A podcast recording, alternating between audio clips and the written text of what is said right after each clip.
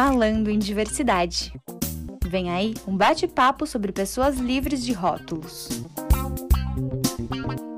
Oi, seja bem-vindo ao Falando em Diversidade, um podcast da Cressol Central que conta histórias além dos rótulos. Eu sou a Alexandra e convido você a pegar o seu cafezinho e me acompanhar nessa jornada. Em 2007, a Organização das Nações Unidas estabeleceu abril como mês da conscientização mundial sobre o autismo. O Abril Azul visa romper preconceitos e promover conhecimentos sobre o transtorno do espectro autista.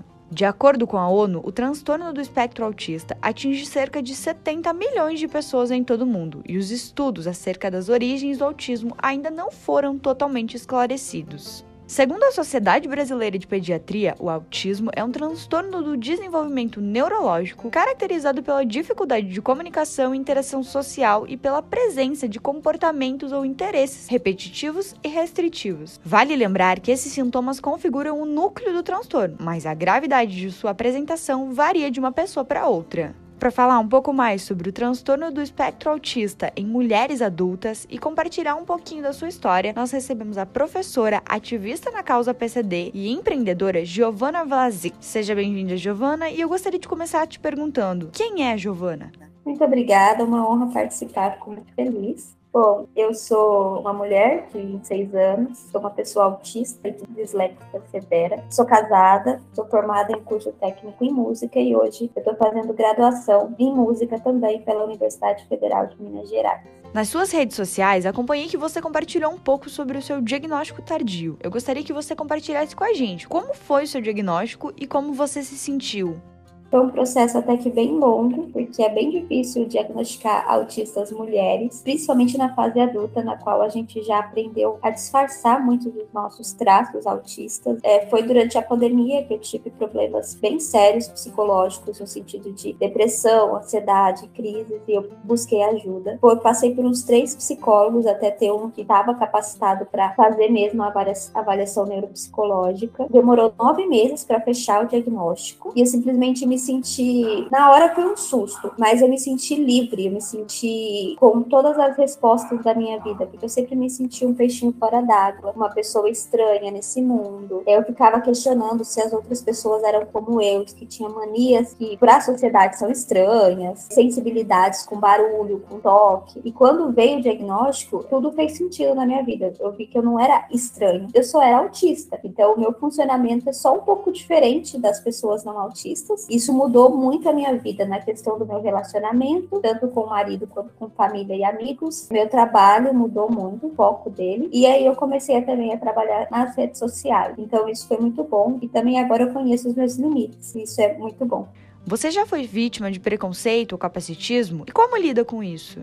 Eu já fui vítima, não só por né, de ser deficiente, mas por ser mulher, isso já acontece há muito tempo. Mas na faculdade, quando eu falei para um professor do meu diagnóstico, e aí eu comecei a entender um pouco mais, junto com a psicóloga, como eu poderia melhorar na reta final da faculdade, ele não aceitou, falou que não ia me tratar como uma pessoa especial, e aquilo foi bem complexo, porque ninguém é especial, eu não sou edição especial de nada. Então eu sofri muito preconceito, tanto que eu pedi um afastamento desse professor comigo, assim, eu não tenho mais contato com ele. E como que eu lido com isso? Às vezes eu consigo lidar bem, dependendo da pessoa que vem, porque às vezes tem pessoas que não são nada minhas e a opinião delas não vão mudar em nada. Só vai me, me entristecer. Mas quando vem, por exemplo, da família, de um amigo, alguém bem próximo, às vezes eu não sei lidar, não. Eu fico bem triste, porque é muito ruim sofrer esse tipo de preconceito e principalmente invalidação, porque como o TEA não tem aspecto físico, não tem cara, e quando as pessoas acham que a palavra grau 1 e leve é quase nada, você acaba sendo invalidado. Isso é muito ruim. Então, às vezes, eu não sei lidar com isso, para ser bem sincera.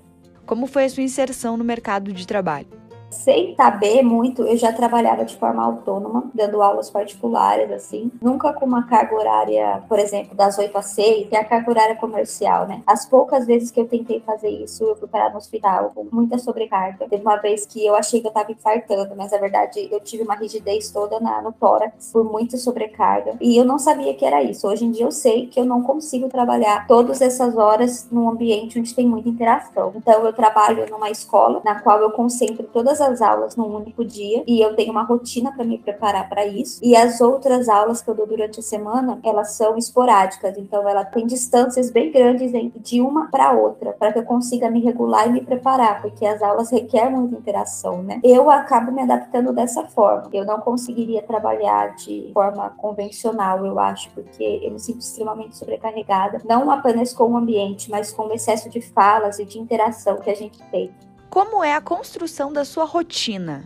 Eu trabalho dia de quinta-feira o dia inteiro, então quarta-feira eu evito todo tipo de estresse ou estímulo que eu tenha. Por exemplo, eu evito pegar ônibus, evito ter que ir no centro resolver alguma coisa, no shopping, alguma coisa que eu tenho muito estímulo. Tento me alimentar bem. Na quinta-feira de manhã eu tento tomar um café da manhã mais reforçado, porque a fome também me causa um pouco de sobrecarga sensorial. Então eu me alimento bem. Eu tento ir duas horas antes para o serviço, porque eu posso chegar lá e ter mais ou menos uns 40, 50 minutos para me regular do ônibus, que o ônibus aqui é um pouquinho ruim, muito lotado, então eu consigo, eu chego antes, porque se eu chegar em cima do horário de dar aula, eu não vou conseguir dar aula, então eu chego bem antes para me regular novamente. Eu, em acordo com a escola, né, eu uso abafadores e microfone nas aulas para mim conseguir abafar o barulho das crianças, que são mais de 30 crianças, e o microfone para que eu não tenha que forçar a minha voz, mais que isso eu acho que todo professor poderia usar, que seria bem bacana. E aí eu uso o microfonezinho de lapela. Também lá eu almoço lá evito comer qualquer coisa alergênica no dia, tenho muito, muita sensibilidade alimentar, então eu evito comer qualquer coisa. Se tiver alguma coisa lá para comer, eu como só arroz e feijão, só para não ter perigo de ficar passando mal, porque eu tenho muita sensibilidade. E na sexta-feira eu também não marco aulas no período da manhã até mais ou menos duas horas da tarde, que é o período que eu preciso estar tá regulada de tudo que aconteceu na quinta-feira, porque eu chego quinta-feira destruída, tomo banho e vou dormir. Na sexta que eu vou sentir a sobrecarga. Então, eu tenho isso de um dia antes me preparar e um dia depois me recuperar.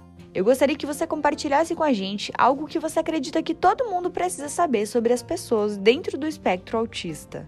A primeira coisa é que os graus, aquilo que as pessoas chamam de leve, moderado e severo, que hoje em dia é grau 1, 2, 3, de suporte e não de comprometimento do autismo, é só a quantidade de suporte que ela, aquela pessoa precisa para viver no dia a dia, ele não é fixo, ele é variável. Então, um autista que se, se considera grau 1 pode, por conta de um estresse muito grande, um trauma, uma sobrecarga, ir para o grau 2 e 3. E um autista grau 3, que não fala, que precisa de muito suporte, pode, através de terapia, terapias, chegar no grau 1 e se tornar uma pessoa completamente independente, com pouco suporte. Autismo não existe autismo leve. O autista ele é autista, então assim, é muito importante as pessoas não invalidarem. Uma outra coisa também é que autismo não tem a ver com fala. Habilidades sociais são muitas coisas é, dentro das habilidades sociais e a comunicação é apenas uma delas. E muitos autistas se comunicam muito bem. O que acontece? Eu me comunico muito bem, só que a sobrecarga que veio, qual eu fico mal depois de manter uma conversa é que é o diferencial entre eu, às vezes, e uma pessoa não autista. Então, questionar uma pessoa por ela falar muito bem ou por ela ser muito inteligente não é critério de diagnóstico. Isso é muito importante para quando a gente vê uma pessoa autista super desenvolvida na fala, a gente não falar, ah, será que você é autista mesmo? Você fala tão bem. A questão também dos olhos, olhar nos olhos. Nem todo autista tem esse problema e a gente aprende muita coisa a lidar com as outras pessoas para por questão de ambiente, de socialização mesmo, para você aprende como lidar na escola, como lidar nos lugares que você frequenta. Então, a gente vai aprendendo e camufla muito dos, dos nossos traços autistas. Então, é muito importante saber isso, né? E nem todo autista é igual. Vai ser muito difícil você achar dois autistas iguais. Obrigada por aceitar o nosso convite para participar do podcast. Eu que agradeço. Muito obrigada mesmo pelo convite. Obrigada pela sua companhia e até o próximo episódio.